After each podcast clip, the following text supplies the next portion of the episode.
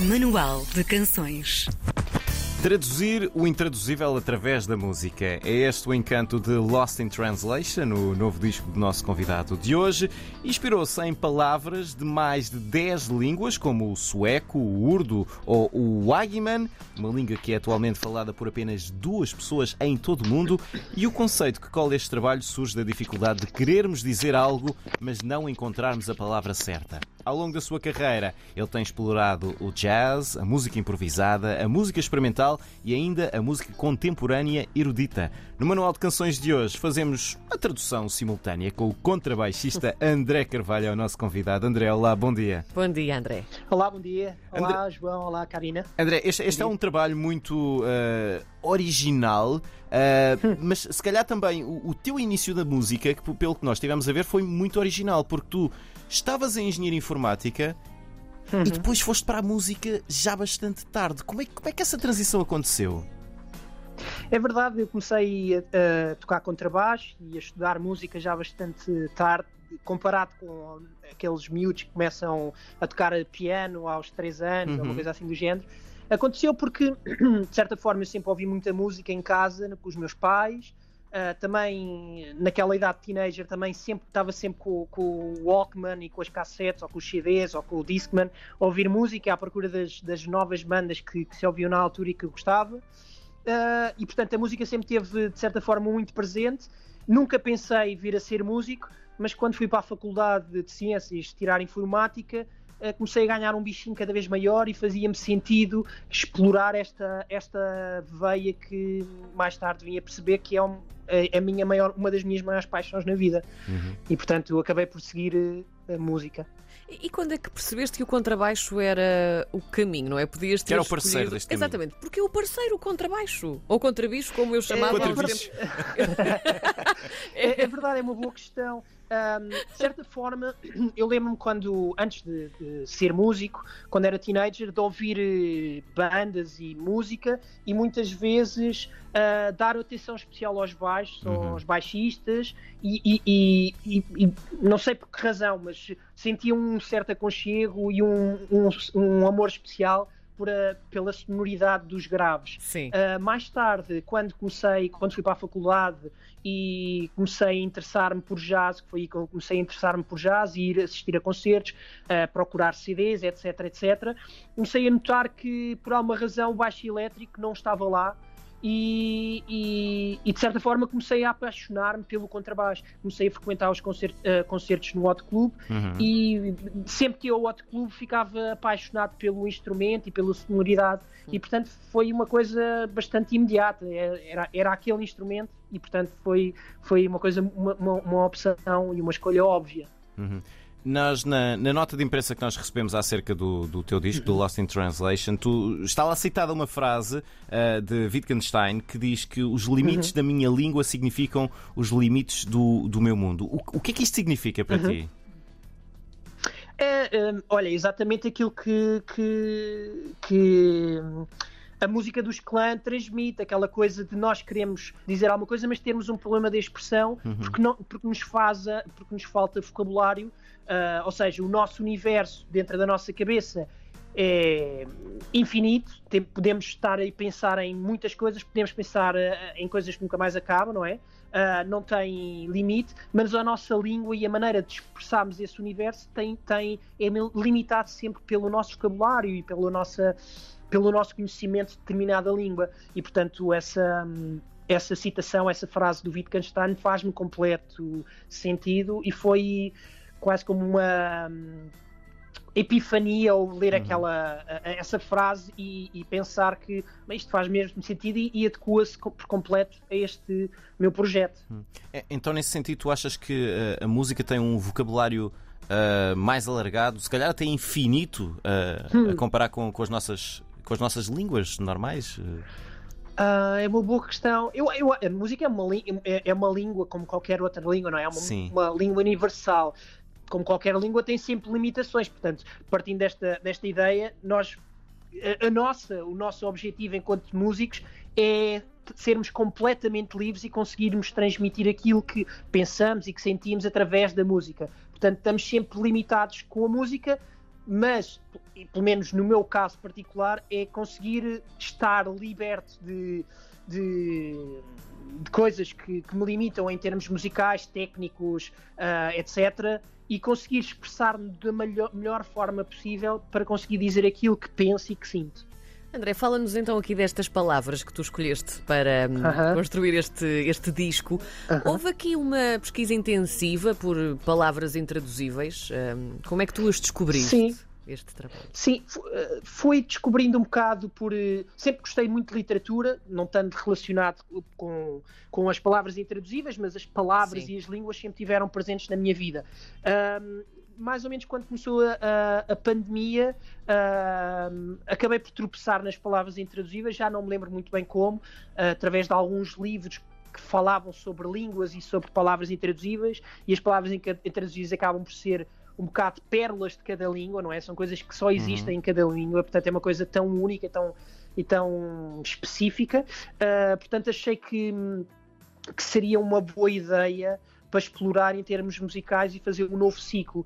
Depois uh, de ter esta ideia de passar numa série de palavras, fiz uma pesquisa uh, de palavras e de línguas, saber mais sobre as línguas. Uh, contactei pessoas que falam algumas destas línguas para me dizerem o que, é que, o que é que significava para elas cada uma destas palavras, não só o significado da palavra, mas qual a importância que estas palavras têm na sua, na sua cultura.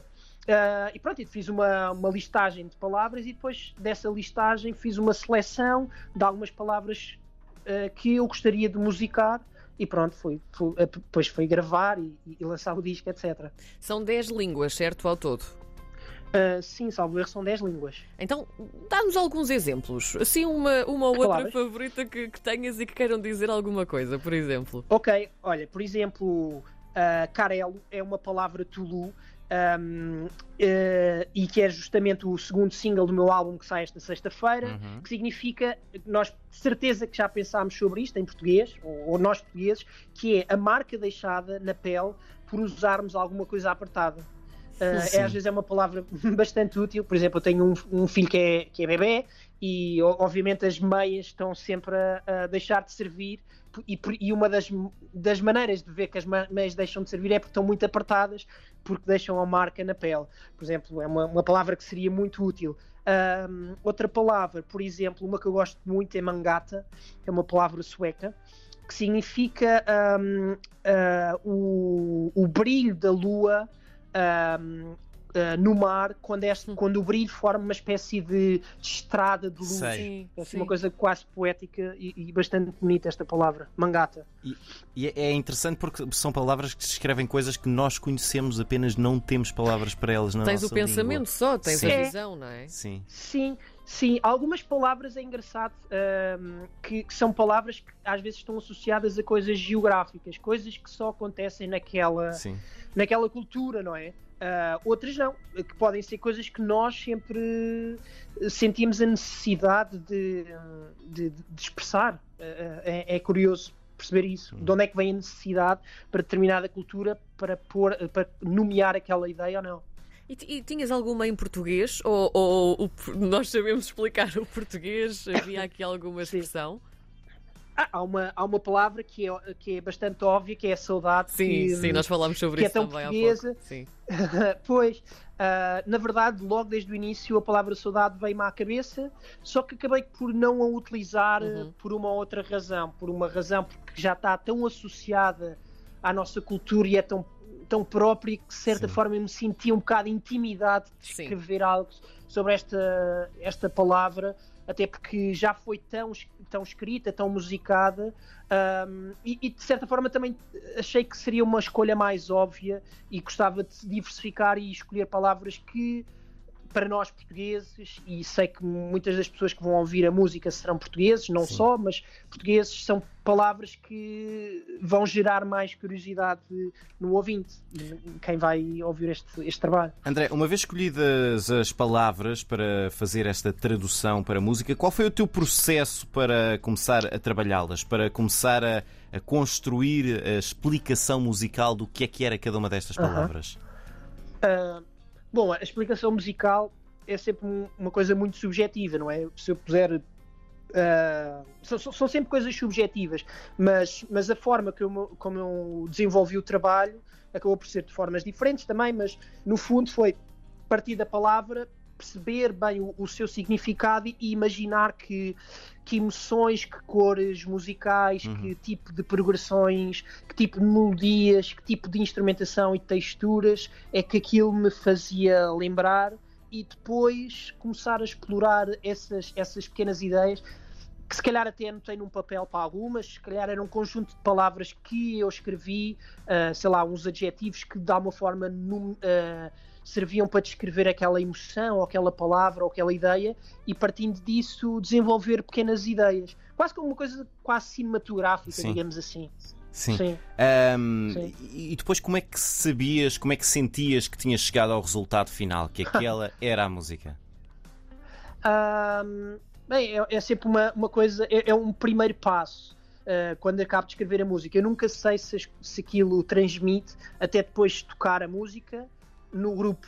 Uh, e portanto, quando tenho, trago uma ideia para o grupo, uh, neste caso para o trio, tento não, não ter a minha cabeça já com imensas expectativas uhum. do que é que deve ser e o deve não ser, porque gosto de ouvir o input que os outros músicos me dizem.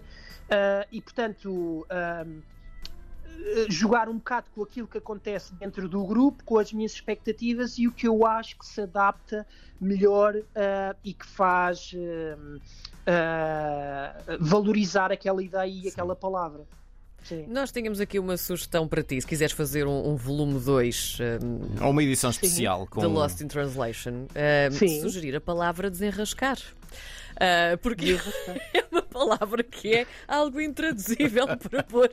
É, é verdade. A música é, é tão é portuguesa, não é, André? O que é que te parece? É, é Acho que sim, na verdade eu tenho uma, uma, uma, um caderno com uma lista de palavras que acabei por não utilizar e, e essa posso, posso adicionar ao, ao caderno. Uhum. Andrés, diz-nos só, uma, diz só uma última coisa. Esta tradução de sim. palavras intraduzíveis que tu fizeste para música uh, funciona apenas com o contrabaixo e com, com os uh, instrumentos de, de, do teu grupo ou achas que uhum. poderia funcionar com outros instrumentos?